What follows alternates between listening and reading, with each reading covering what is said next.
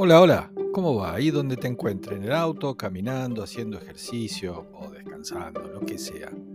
Buscando algo para ver, seguro.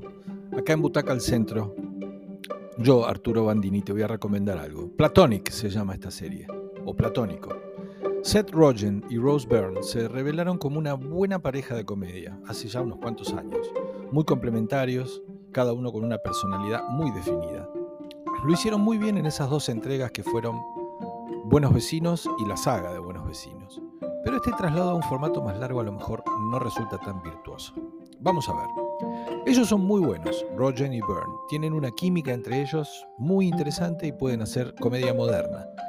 La verdad que me extraña que ella no trabaje más, quizá porque no viene de Saturday Night Live, pero algo pasa porque realmente es buena. Ellos se pueden dedicar a la viejísima pregunta tantas veces explorada. ¿Pueden ser amigos un hombre y una mujer? De eso va a ir Platonic. Ella es una abogada que decidió dejar de trabajar para criar a sus hijos.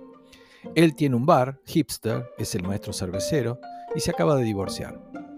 En la adolescencia ellos dos fueron mejores amigos, de verdad, muy unidos y sin beneficios, como dejan bien claro al comienzo. Al volverse a encontrar, muchos años después, hay algo de esa magia, es muy creíble eso, es como si el tiempo y todo lo que les pasó en la vida no hubiera existido. Y vuelven a poco que comparten algunos momentos solos a vibrar en el mismo tono que lo hacían cuando eran jóvenes, a reírse de las mismas cosas, a hacer las mismas cosas, algunas muy absurdas y muy tontas, como nos pasa a todos. La comedia se las va a arreglar para plantearnos entonces que esta nueva versión de ellos no encaja en ningún lado.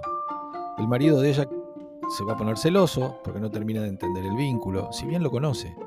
Y el mundo de él se ve totalmente trastocado por su divorcio, por el repentino amor que nace con una relación con una chica mucho más joven que él y con problemas de adultos. La relación con sus socios en la cervecería, por ejemplo.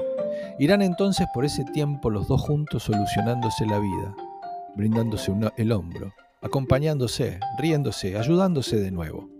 Riendo como antes, y estando muy presentes el uno para el otro nuevamente, aunque peleándose también.